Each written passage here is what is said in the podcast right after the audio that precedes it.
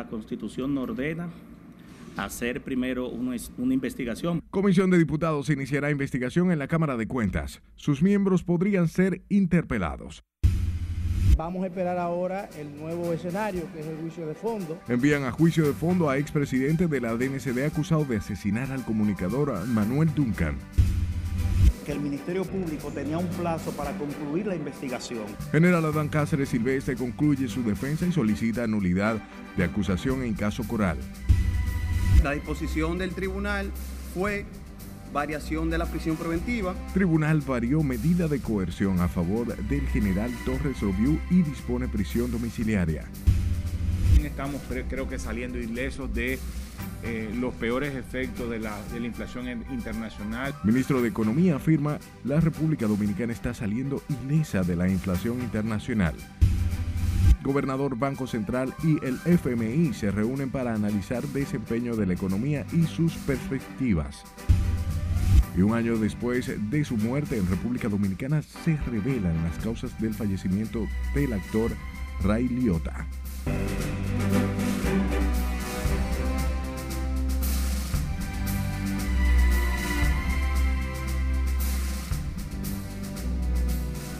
Buenas noches, hora de informarse. Bienvenidos a esta sumisión estelar. Como siempre, para mí es un honor llevarles información. De inmediato comenzamos y lo hacemos hablando de la justicia. La jueza del segundo juzgado de instrucción del Distrito Nacional, Patricia Padilla, envió a juicio de fondo al expresidente de la Dirección Nacional de Control de Drogas, vicealmirante Félix Alburquerque Comprés, acusado de ultimar a balazos al comunicador Manuel Duncan a la madrugada del 19 de agosto del 2022. Jesús Camilo está en directo con más detalles. Adelante, Camilo. Buenas noches. Saludos, buenas noches. Hasta el momento se maneja como una hipótesis no comprobada si el arma homicida con que Alburquerque compré habría dado muerte a Manuel Duncan. ¿Es legal o no? El tribunal tomó la decisión tras acoger parcialmente la acusación del Ministerio Público, estableciendo que el caso constituye un homicidio voluntario y no un asesinato como establecía el órgano persecutor. La jueza resolutó además que en este caso no hay violación a la ley de armas, mientras los abogados querellantes insisten en que la pistola con que se dio muerte al comunicador no aparece. Vamos a esperar ahora el nuevo escenario, que es el juicio de fondo. Nosotros entendemos que en el juicio de fondo eso debe corregirse porque lo que se cometió en contra de Duncan por Alburquerque fue un asesinato. El oficial retirado Alburquerque Comprés le habría propinado varios disparos a Manuel Duncan en un negocio de comida rápida de la avenida Núñez de Cáceres. Y nosotros dijimos que no había asesinato, que podía haber un homicidio voluntario, pero no un asesinato. Efectivamente, el tribunal acogió nuestra propuesta en ese sentido y esa decisión fue la que mantuvo, o sea, la de homicidio voluntario, que va a ver ahora si existe alguna excusa legal o lo que fuera en un juicio de fondo.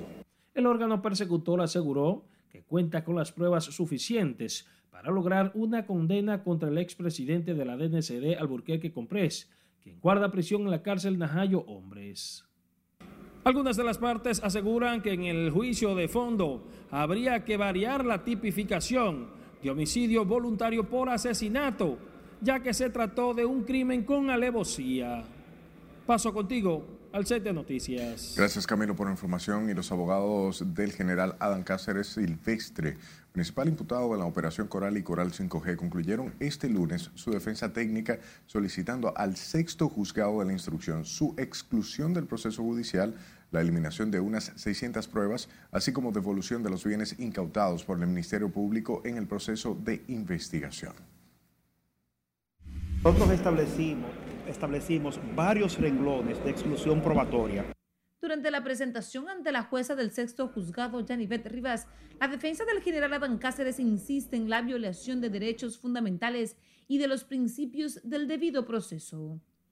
La, la, falta de participación de nuestras representadas o nuestros representados en la fase preparatoria. El Ministerio Público tenía la obligación por ley de mantenernos al tanto del proceso de investigación y nunca nos informaron. Incluimos ahí también el hecho de que el Ministerio Público eh, presentó desde el primer momento a nuestros representados.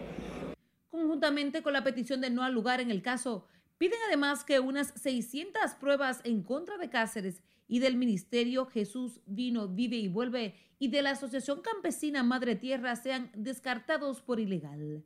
Otra cosa es también que el Ministerio Público tenía un plazo para concluir la investigación y concluido ese plazo no podía seguir realizando investigación, pero lo hizo a pesar de eso. Entonces, son motivos como este. Ah, también hay un grupo de pruebas, señores, que el Ministerio Público presenta sin decir en absoluto lo que pretende probar con ellas.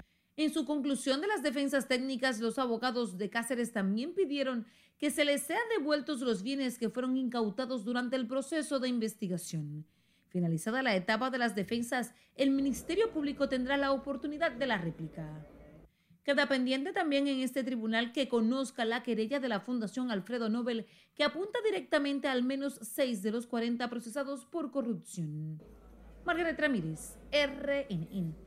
Y la Corte de Apelación del Distrito Nacional dispuso variar la medida de coerción al exdirector del Cuerpo Especializado de Seguridad Turística General, Juan Carlos Torres Robiu, principal imputado en el caso de corrupción Coral 5G de prisión preventiva por arresto domiciliario. Cesarina Ravelo nos dice más. El Ministerio Público tiene pruebas contundentes. El tribunal dispuso además contra el general Torres Robiu el uso de grilletes y garantía económica. La información fue dada a conocer por el Ministerio Público al concluir la audiencia preliminar de este lunes, que se les sigue a los encartados en los casos de corrupción Coral y Coral 5G. La disposición del tribunal fue variación de la prisión preventiva por lo que es la, el arresto domiciliario, la garantía económica, así como el grillete. El sexto juzgado de la instrucción del distrito escuchó la defensa de la imputada Esmeralda Ortega Polanco, quien continuará su exposición el próximo viernes. Hemos presentado al tribunal las cantidades de irregularidades que tiene esta acusación. Entre ellas, las cantidades de evidencias obtenidas de manera ilícita por el Ministerio Público. Ya en una semana, siete días lo justo, estamos ya concluyendo con este proceso si no viene algún tipo de incidente. La audiencia preliminar fue recesada para el próximo viernes 12 de mayo a las 9 de la mañana. Finalizada la exposición de la defensa, corresponde al Ministerio Público presentar contrarréplica y al tribunal retirarse a deliberar para decidir si acoge o no la solicitud de enviar los implicados a juicio de fondo. Cesarina Ravelo, RNN. Unos 36 fiscales se diferentes jurisdicciones a nivel nacional anunciaron se integrarán al combate contra el delito en el comercio ilícito y sus diferentes manifestaciones a fin de contrarrestar esa problemática que afecta al país. El tema fue abordado este lunes durante la tercera reunión del Consejo Interinstitucional Público-Privado de Prevención del Comercio Ilícito, encabezado por la Procuradora General de la República, Miriam Germán Brito, quien lo preside. En la reunión estuvo presente además el ministro de Industria y Comercio, Ito Bisonó, representantes del Ministerio Público, entre otras personalidades. Hablamos de los escándalos que se han registrado durante los últimos meses en la Cámara de Cuentas. Al parecer están a punto de llegar a su fin cuando inicie mañana el conocimiento de una resolución donde se solicita la intervención del órgano fiscalizador del Estado. Margarita Dipré se encuentra en el Congreso Nacional y nos dice más adelante. Margarita, buenas noches. Gracias, buenas noches. A horas para iniciar formalmente la investigación de la Cámara de Cuentas, los diputados tienen todo listo. Solo se espera establecer el método que se utilizará para tales fines. El Pleno de la Cámara de Diputados que va a conocer la decisión si se inicia juicio político o no. Los proponentes esperan recibir respaldo de sus homólogos para la aprobación de la resolución que busca intervenir e investigar el órgano fiscalizador. Vamos a esperar, ustedes saben que las decisiones aquí se toman por los organismos correspondientes. Nosotros como presidente del Consejo esperamos que si llega al hemiciclo y si nos llega el apoderamiento de cualquier expediente, le vamos a dar el curso que le hemos dado a todos los expedientes con el debido proceso aquí en la Cámara de Diputados. Hemos sometido a la resolución y nuestra propuesta va a ser la creación de una comisión especial para que pueda investigar las denuncias que se han hecho, para que investigue el conflicto interno que hay al interior de esa organización y que los resultados que puedan salir de ahí sirvan entonces para que el Pleno, en un plazo que vamos a pedir que sea de 15 días, tome decisiones concluyentes. Mientras que los diputados Ignacio Aracena y Tobías Crespo favorecen un juicio político. Y estoy seguro que esta comisión va a citar a todas las personas que están involucradas para conocer de ellos de primera mano cuál es la situación real por la cual está atravesando la Cámara de Cuentas. Nosotros como legislador, legisladores, la Constitución nos ordena hacer primero una, una investigación porque hay que garantizarle el debido proceso. Y luego de garantizado el debido proceso que establece la Constitución, la, el mismo reglamento de la Cámara de Diputados y el manual de procedimiento, entonces evaluar las condiciones para someterlo a un juicio político para que el Senado de la República haga la destitución. Participación Ciudadana plantea que desde el Congreso se le debe buscar una salida a este problema que afecta directamente la institución. Bueno, el Congreso es quien nombra la Cámara de Cuentas, entonces le toca al Congreso realmente buscar la salida y la solución al problema que actualmente existe. Señala que durante años en participación ciudadana se ha luchado para que las personas escogidas para estos puestos se realicen por su historia y su trayectoria. Algunos sectores dan como un hecho de que las investigaciones que iniciarán este martes en la Cámara de Diputados terminarán con la interpelación de todos los miembros del organismo fiscalizador. Regreso contigo a los estudios. Gracias, Margarita. Sacerdotes católicos reiteraron este lunes su preocupación por la pérdida de los valores en la sociedad dominicana que aseguran agudiza la crisis familiar y aleja a la población de la fe cristiana, dando paso a un recrudecimiento de la violencia. Scarlett Richardo con esta historia. Creo que nos faltan valores de fondo.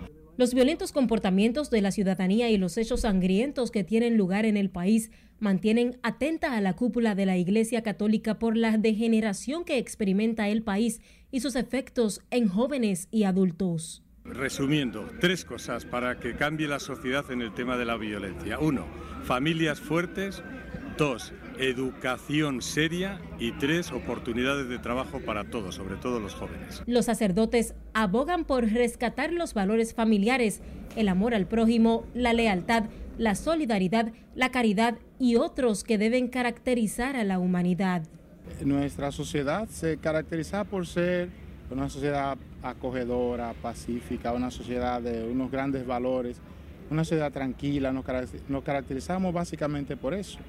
Pero todo esto ha venido también incluso por la, por la falta de esa unidad familiar cuando en familia a uno se le corregía. Los líderes religiosos abordaron el tema este lunes durante la conferencia Impacto del Seminario Pontífico Santo Tomás de Aquino, en el marco de las celebraciones por el 175 aniversario de fundación de la Comunidad de Formación para Sacerdotes. Es Carelet Guillardo, RNN.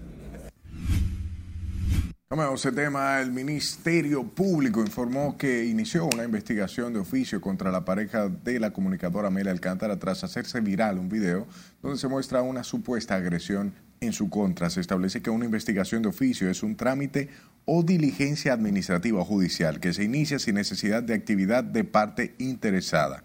Un video que se ha hecho viral en las redes sociales muestra el momento en el que Amelia Alcántara es aparentemente agredida en un centro nocturno de la capital, lo que negó la comunicadora a través de un medio o un bien, un video en su perfil de Instagram que subió a su cuenta.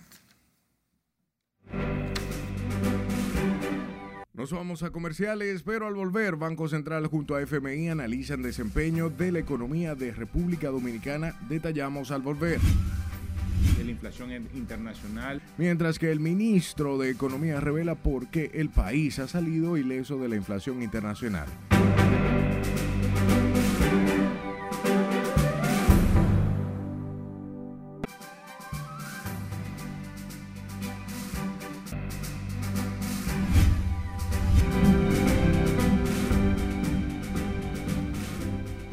Consejo de Seguridad de la ONU se manifestó este lunes muy preocupado por el recrudecimiento de la violencia de las pandillas criminales en Haití y reitera el llamado de, del general a enviar una fuerza internacional. Cesarina Ravelo nos dice más en el resumen de las internacionales. En su declaración, el Consejo de Seguridad mencionó los secuestros, la violación sexual, la trata de personas, las ejecuciones extrajudiciales y el reclutamiento de niños en grupos armados, por lo que pide que los responsables de estos crímenes atroces sean llevados ante la justicia. Los miembros del Consejo de Seguridad están muy preocupados por el deterioro de la seguridad y la situación humanitaria en Haití y condenan los términos más enérgicos al aumento de la violencia las actividades criminales y las violaciones de los derechos humanos que socavan la paz, la estabilidad y la seguridad de ese país. La Casa Blanca afirmó este lunes que Estados Unidos vive una crisis por los tiroteos tras el ataque de este fin de semana en Allen, Texas, donde murieron ocho personas, entre ellas menores de edad. La Casa Blanca, a través de su portavoz, subrayó que esto supone una media de más de un tiroteo al día y que, según las estimaciones, más de 14 mil personas han fallecido este año por la violencia con armas de fuego. Se recuerda que el presidente Biden instó este domingo al Congreso a aprobar una ley que prohíba las armas de asalto y otro tipo de armamento de alta capacidad. En Serbia, el gobierno inició el desarme a su población y anunció un mes de plazo para quienes posean armas de fuego sin licencia las entreguen voluntariamente sin consecuencias penales en respuesta a los dos tiroteos que la semana pasada dejaron 17 muertos y 21 heridos. La medida tiene el propósito de reducir los masivos tiroteos que han dejado decenas de muertos y heridos. La Embajada de Italia en Kiev volvió a pedir a sus ciudadanos que abandonen urgentemente Ucrania tras argumentar que los ataques con misiles continúan en todo el país. La sede diplomática emitió un comunicado donde aconseja a sus nacionales que todavía no han salido que abandonen Ucrania inmediatamente. Además, agregan que hay un riesgo de colapso de la infraestructura energética.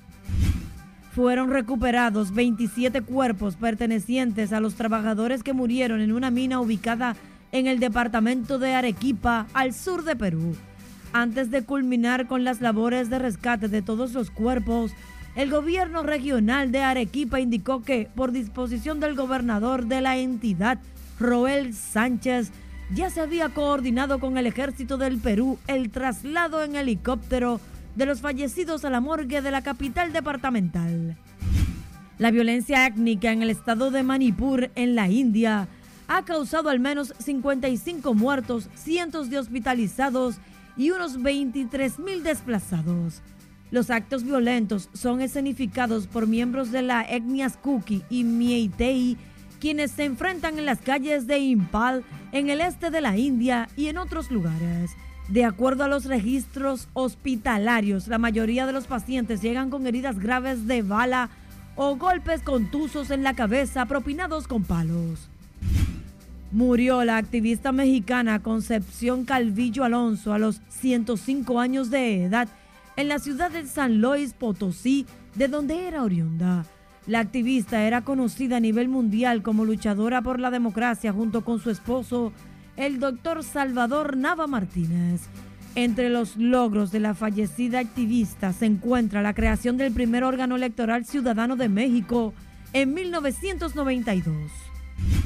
El presidente de Estados Unidos, Joe Biden, avanzó este lunes que su gobierno está preparando una nueva normativa que obligará a las aerolíneas a otorgar compensaciones extra a los pasajeros cuando sean las responsables de los retrasos y las cancelaciones.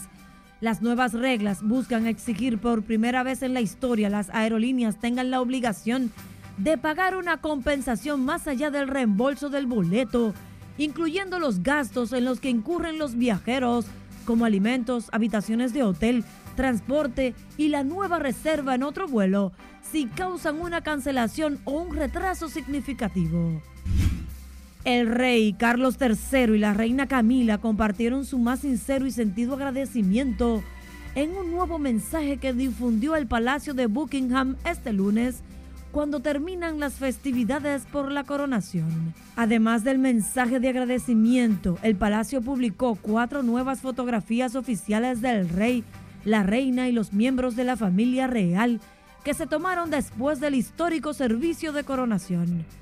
Todas fueron tomadas por el reconocido fotógrafo británico Hugo Burnham en el Palacio de Buckingham. En las internacionales, Cesarina Ravelo, RNN. Retornamos con información local. La Dirección de Migración informó que el pago de la tasa para el certificado de permiso de salida de menores deberá realizarse a nombre de uno de los padres o tutor del menor. La institución explicó que uno de los padres o tutor debe fungir legalmente como solicitante del servicio, un requisito que se debe cumplir para que el menor de edad pueda salir del país. La información detalla que la disposición no conlleva aumento del pago de la tasa ni documentos adicionales para acogerse al proceso. Hablemos de los cientos de comerciantes haitianos que desde tempranas horas de este lunes cruzaron de este lado del puente fronterizo entre Juana Méndez y Dajabón para así poder vender y comprar productos alimenticios, electrodomésticos, entre otros. Domingo Popoter visitó la zona y esta es la historia.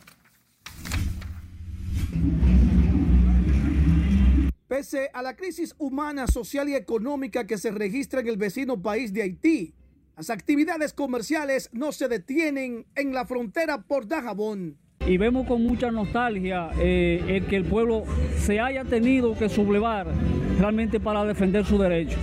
La población haitiana civil en las últimas semanas se ha lanzado a las calles para de esta manera combatir a las bandas de desaprensivos que tienen en zozobra el pueblo haitiano. En estas movilizaciones civiles, ya decenas de supuestos delincuentes han caído abatidos y otros han tenido que abandonar la zona. En este orden, distintas personalidades dajaboneras aseguran de que Haití requiere ya la intervención por parte de los organismos internacionales. El pueblo ya no aguantaba más, el pueblo haitiano, desorden total, no hay un verdadero Estado, no hay con quién conversar, pero nosotros vemos eso con buenos ojos, independientemente de que no se debe hacer justicia con sus propias manos, pero eh, las leyes son producto de una necesidad social en un momento determinado. Y ellos, qué sé yo, tuvieron que tomar la iniciativa porque no tienen un Estado que les responda. el pueblo haitiano eh, eso es como consecuencia de la oportunidad que quiere este pueblo, sumergido prácticamente por, toda su historia eh, en, este, en este avatar de la violencia. Mientras esto sucede en territorio haitiano, este lunes el intercambio comercial binacional por Dajabón se desarrolla en completa normalidad. La vigilancia a la entrada del mercado binacional es permanente por los miembros del Cuerpo Especializado en Seguridad Fronteriza Terrestre SESFRON y los soldados del décimo batallón del Ejército de la República Dominicana. En la frontera norte por Dajabón, Domingo Popoter, RNN. Paralelo a esto, vendedores de la calle Fernández de Navarrete desafían el orden de la alcaldía Santo Domingo Este y permanecen con sus negocios improvisados en las aceras. Los buhoneros califican de abuso las acciones del ayuntamiento que ayer dejó como resultado un herido. Con la historia si le dice Aquino. Cuando ellos vienen, nosotros salimos corriendo. Frutas, granos, vegetales, víveres y hasta periódicos son algunos de los productos que exhiben los mercaderes improvisados de la calle Fernández de Navarrete en Los Minas Santo Domingo Este. Los vendedores permanecen en las aceras pese a los constantes retiros de la alcaldía. Entonces no tiene puesto, no tiene dónde que nosotros no tenemos dónde que ir entonces yo tenía que, que tenía que buscar un local para poner a nosotros. Entonces nosotros esperando el gobierno que lo, que hace por nosotros. Yo soy uno de los más afectados en esto. El síndico agarra y te lleva a los exhibidores de periódicos. Yo soy vendedor de periódicos. Mira que hay que tener los periódicos. Allá. Porque ellos vienen y se lo llevan. Y no te devuelven nada. Allá tengo yo cinco exhibidores que ellos se lo llevan. El retiro de los improvisados negocios, en su mayoría nacionales haitianos, dejó como resultado un herido que posteriormente fue detenido en el destacamento Felicidad de los Mina. Los pequeños mercaderes defienden su actividad al asegurar son padres de familia, como es el caso de Miguelina Félix, quien tiene cuatro hijos que mantener. Se llevan la mercancía y a veces nos dice, ven el lunes y trae tanto para que le paguemos como un vaina Y después que vamos, está todo dañado ya, porque se daña todo. Es un abuso con esa gente. Los vendedores de la calle Fernández de Navarrete piden a las autoridades del Ayuntamiento de Santo Domingo Este ubicarlos en alguna área que les permita conseguir el sustento de sus familias. Sila Aquino, RNN. Mientras residentes en el barrio Los Multis del sector capitalino de Guachupita dicen vivir aterrorizados por la delincuencia y los constantes enfrentamientos entre bandas armadas que han robado la paz a las familias que residen en el lugar. Con el tema Scarlett Richardo. A veces están, y cuando viene a ver corriendo uno sentado ahí, tiene que salir uno huyendo y cerrar, cerrar. Las familias que residen en Guachupita se han acostumbrado a que desaprensivos les despojen de sus pertenencias a cualquier hora del día, una situación que mantiene alerta a comerciantes y padres de familia. Uno sale con miedo, ¿eh? Tiene uno miedo de salir a la calle. ¿eh? Ya eso de, salir y que a, dar su bailadita, a uno menos que tiene que salir huyendo. En esto ya atracan como cinco colmados, antes de anoche. Atracan como cinco colmados. Yo a veces estoy sentado ahí y tengo que meterme huyendo para él. Los comunitarios aseguran que el patrullaje no ha sido suficiente para responder a los antisociales que suelen enfrentarse a tiros en el sector Los Multis y otros de Guachupita. No, pues, con temor, con mucho temor. Y mira, yo soy ciudadano de aquí y no me siento muy, no, no, hay seguridad, seguridad tiene muchos problemas. Temor porque es duro que te quite lo tuyo, tu trabajo. Pero que sea lo que Dios quiera. ¿Hay bandas armadas? ¿Hay bandas armadas? Muchas, muchas. No es que es un terror, pero que es mejor no hablar. Los residentes de este populoso sector de la capital responsabilizan de la inseguridad en el barrio a jóvenes que se enfrentan supuestamente por el dominio de los puntos de drogas. Estas familias piden a las autoridades redoblar las acciones para intervenir Guachupita con un aumento del patrullaje policial en esos alrededores. Es Carelet Guillardo, RNN. Durante un operativo de agente de la Dirección Nacional de Control de Drogas y miembros del Ministerio Público ocuparon más de 1.223 kilogramos de cocaína en el municipio de Guerra, provincia de Santo Domingo. La droga era transportada en el baúl de un carro Toyota que conducía un hombre de 37 años, a quien también se le ocupó 17.200 pesos dominicanos, un dólar, tres celulares, entre otras evidencias. La misma fue enviada a la Institución Nacional de Ciencias Forenses quien determinó que la droga es cocaína cuyo peso total es de 1.2 kilogramos. Cambiamos el tema. La Federación de Estudiantes Dominicanos organizó este lunes una feria de empleo en conjunto con la empresa Alórica, con la que buscan reclutar jóvenes con dominio del idioma inglés y francés. Durante la jornada de reclutamiento, los jóvenes estudiantes de la UAS entregaron sus currículums para aplicar a las más de 400 vacantes. Alórica eh, tiene un personal que evalúa a los eh, estudiantes, a los jóvenes que vienen a aplicar y nosotros le gestionamos todo el espacio físico de aquí, de, esta biblioteca en la universidad y le ponemos a disposición nuestro equipo de la Secretaría de Organización de la FED para que de manera operativa le colaboren todo lo que ellos necesiten. En verdad, la oportunidad que nos están dando a los estudiantes de obtener empleo, hemos eh, podido desarrollar eh, intereses que no hemos tenido como una feria de empleo. Y yo estoy muy agradecido con Alórica y también con el FED por esa gran oportunidad que nos da. Más de 100 candidatos aproximadamente, con un nivel de inglés intermedio, avanzados, algunos un poco bajo, pero de igual forma le damos seguimiento porque si por ejemplo alguien viene y no tiene el nivel de inglés que tal vez estamos buscando, entonces nosotros tomamos información y de igual forma dentro de tres o cuatro meses volvemos y lo llamamos para saber si ha mejorado y así entonces pueda continuar el proceso aunque no sea contratado inmediatamente.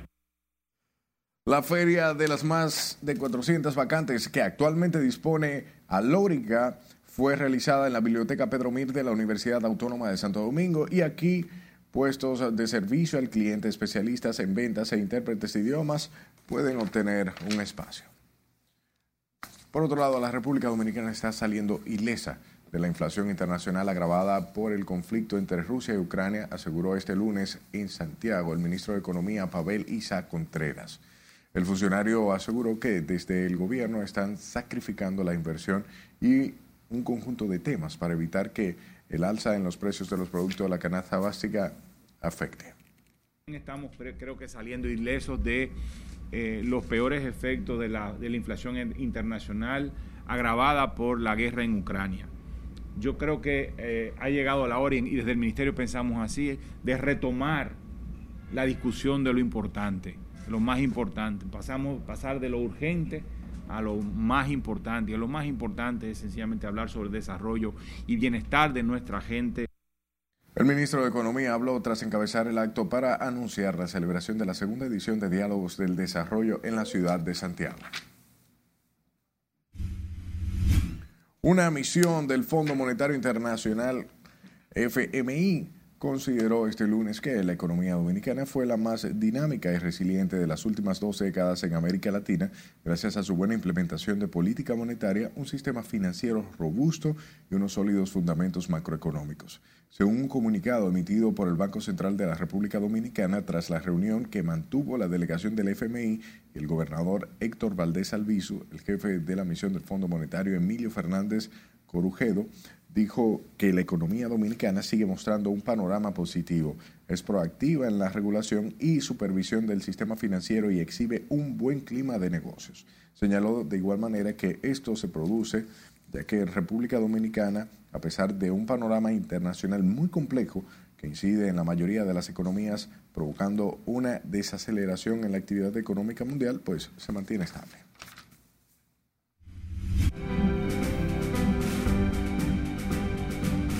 Uno de los bancos de la República Dominicana fue, premiado por segunda ocasión por el Global Finance y la FAO. Hace advertencias sobre precios en algunos alimentos. Este y otros temas son abordados en las económicas con Martín Adames. Adelante Martín, buenas noches. Buenas noches. Así es, el Banco de los Dominicanos fue premiado como el mejor banco del país y del Caribe 2023. El Banco de Reservas fue premiado por segunda ocasión por la revista especializada Global Finance como mejor banco del Caribe y por quinta vez como mejor banco de República Dominicana 2023 por su gama de servicios y su capacidad para mantener relaciones financieras a largo plazo. El administrador general de Banreservas, Samuel Pereira, atribuyó esos resultados al esfuerzo de un experimentado equipo de trabajo que incluye a ejecutivos y colaboradores, así como al respaldo del Consejo de Directores del banco. Los precios internacionales de alimentos como el arroz, carnes y azúcar volvieron a subir en abril, al reflejar un aumento de 0.6% según el reporte mensual de índice de precios de los alimentos que elabora la Organización de las Naciones Unidas para la Agricultura y la Alimentación, FAO. Este ligero aumento se debe principalmente al índice de precios del azúcar, que aumentó un 17,6% con relación a marzo, alcanzando un nivel récord desde octubre de 2011 debido a una caída en la producción en India, China y Tailandia, vinculada a la sequía. Otros precios que reflejaron incrementos en abril fueron las carnes y el arroz. Zimbabue introdujo hoy una moneda digital vinculada al precio del oro, en busca de frenar la hiperinflación que afecta a ese país y la devaluación del dólar zimbabuense. A partir de ahora, en este país del sur de África, será posible pagar con un token digital dorado, mediante una tarjeta e-gold o ahorrar con un e-value dorado. Pero esta posibilidad estará abierta a las empresas a partir del 8 de mayo a partir de 5 mil dólares invertidos y más adelante a los particulares por un importe mínimo de 10 dólares. La Reserva Federal de los Estados Unidos alertó este lunes de que una subida aguda en los tipos de interés para controlar la inflación podría ocasionar una mayor volatilidad en los mercados financieros globales y tensiones de liquidez. En un informe sobre la estabilidad financiera, el Banco Central estadounidense explicó que la retirada sustancial de depósitos no asegurados contribuyó a fallas en entidades como el Silicon Valley Bank, el Signature Bank, el First Republic, entre otros, lo que condujo a mayores tensiones de financiación para otros bancos. Ahí está la advertencia del Banco de la Reserva Federal de los Estados Unidos, una semana después de haber subido 25 puntos básicos a su tipo de interés. Hasta aquí las económicas continúen con la emisión estelar de Noticias RNN. Una descomposición que en verdad afecta lo que es el oxígeno. Vamos a comerciales, pero al volver preocupa cantidad de sargazo que cubre costas de Santo Domingo. Y de Valdesia, hemos estado trabajando. ¿Y cuáles presas fueron cerradas por bajos niveles? Lo sabrá al volver.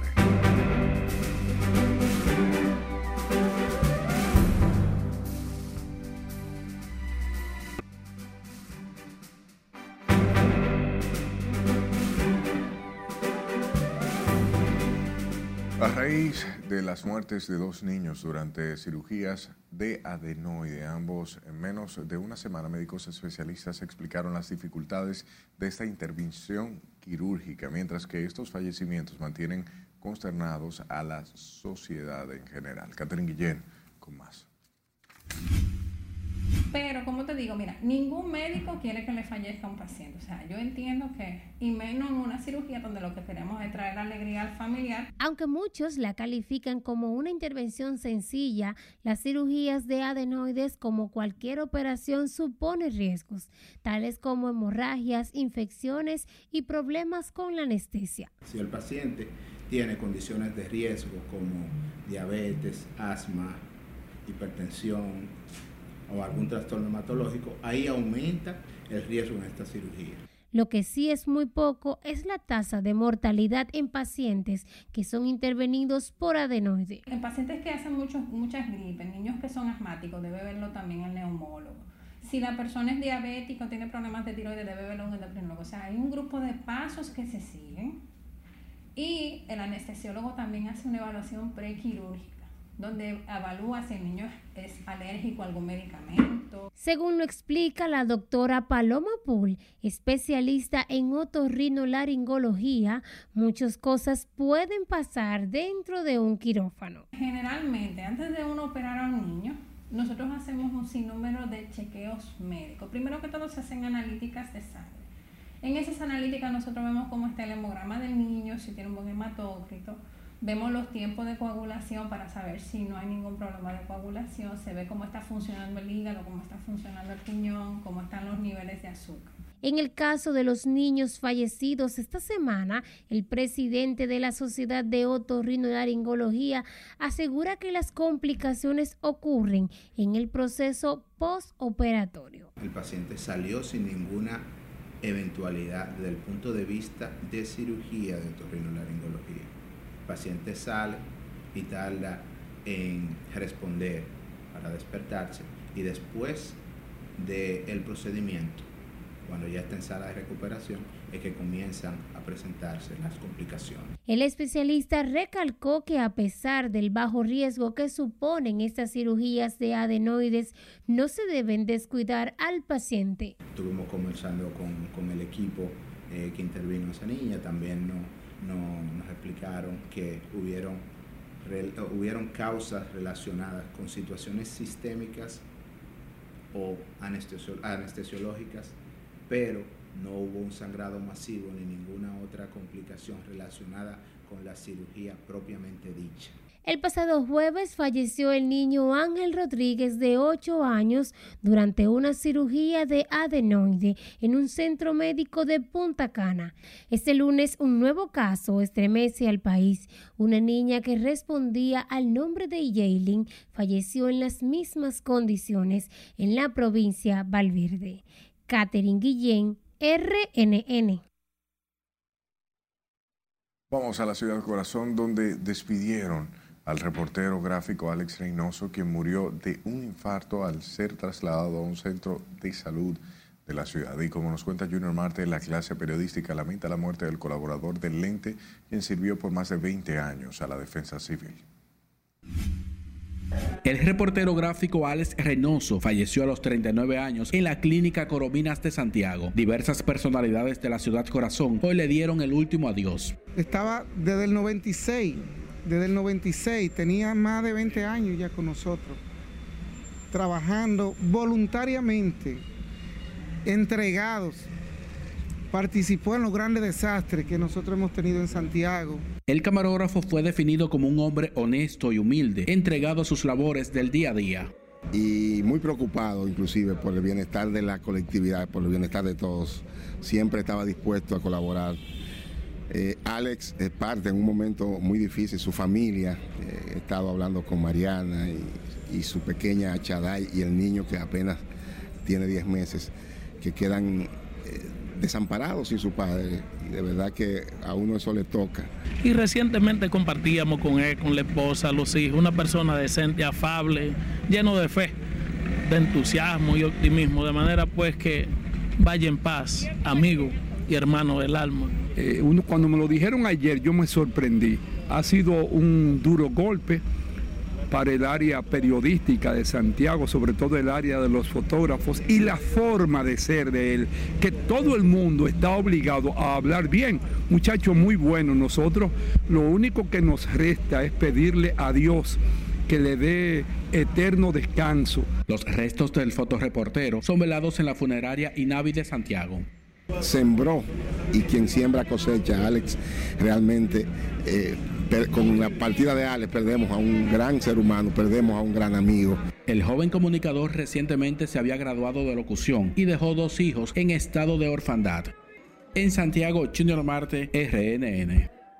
Cambiamos de tema porque el Ministerio de Educación creó el Código de Ética que regularizará las relaciones entre el personal docente y administrativo con los estudiantes del sistema de educación preuniversitario en sus distintos niveles modalidades y subsistemas, tanto en el sector público como privado. El Código de Ética establece que las relaciones del personal de la escuela con los estudiantes deben ser académicas y de servicio formativo, al tiempo que se prohíbe toda relación que tenga una naturaleza distinta al desarrollo integral de los estudiantes.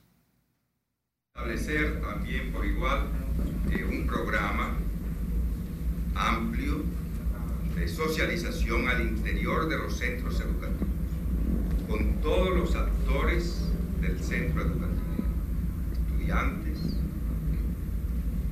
docentes, personal técnico administrativo y también, y también con la Asociación de Padres y Amigos.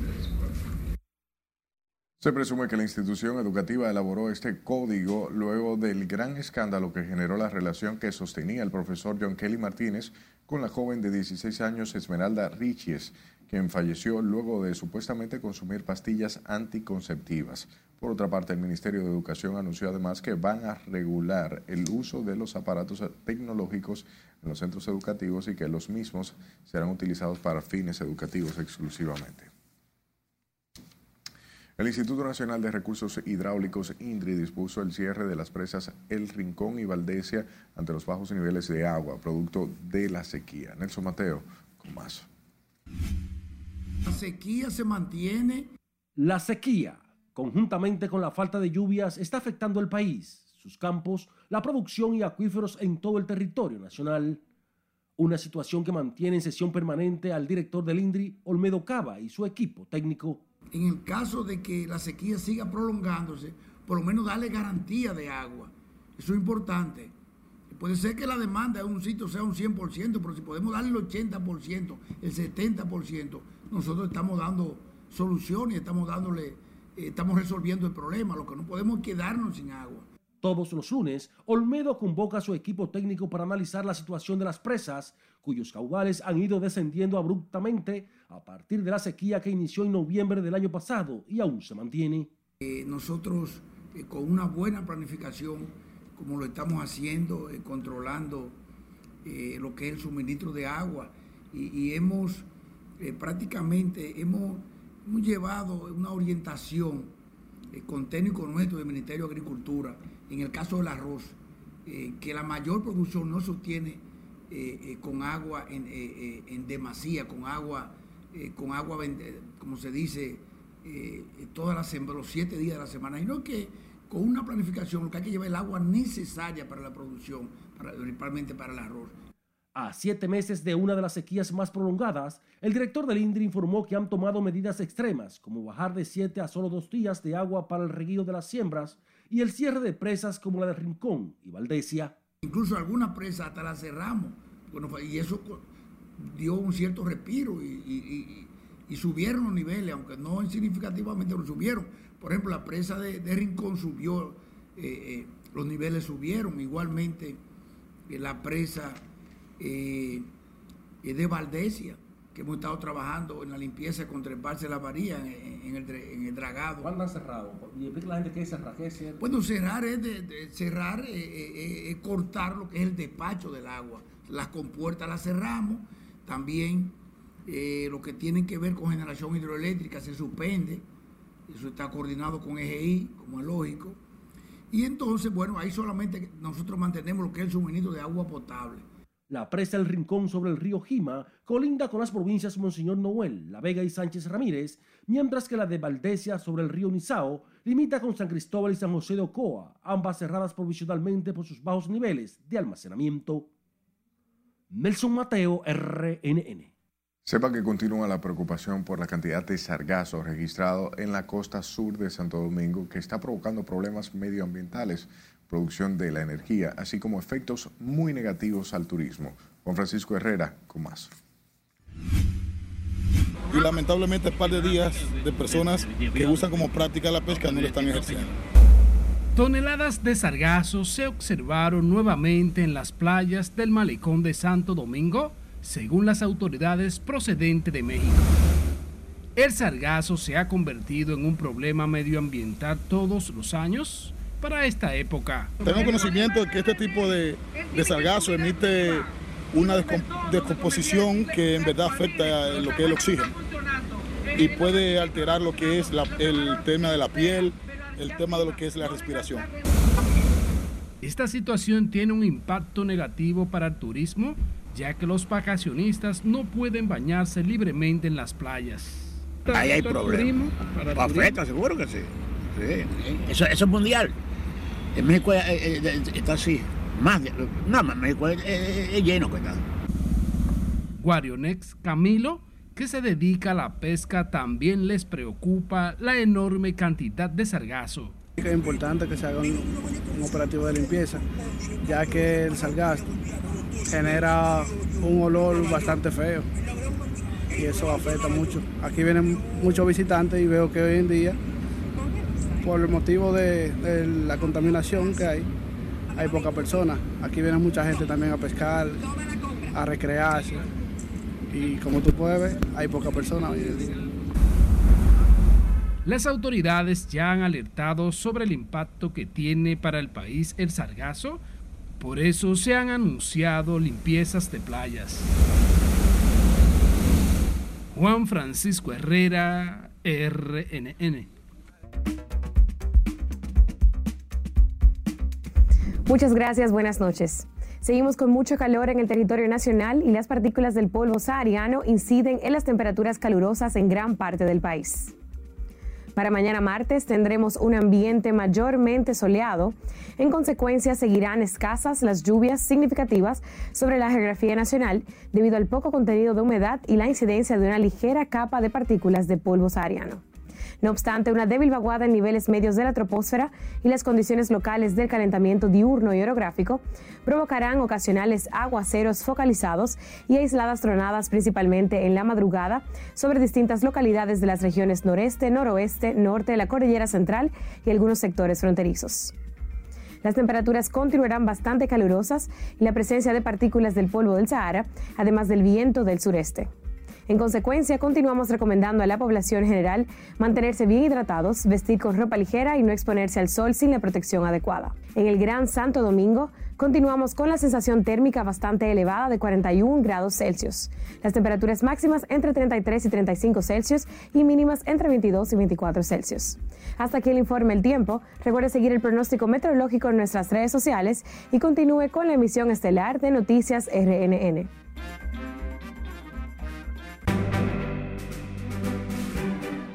Pausamos y al regreso, Miami Heat busca hoy su tercera victoria frente a Nueva York. Y revelan las causas de la muerte de Ray Liotta, un año después en la República Dominicana. Siga con RNN Emisión Estelar.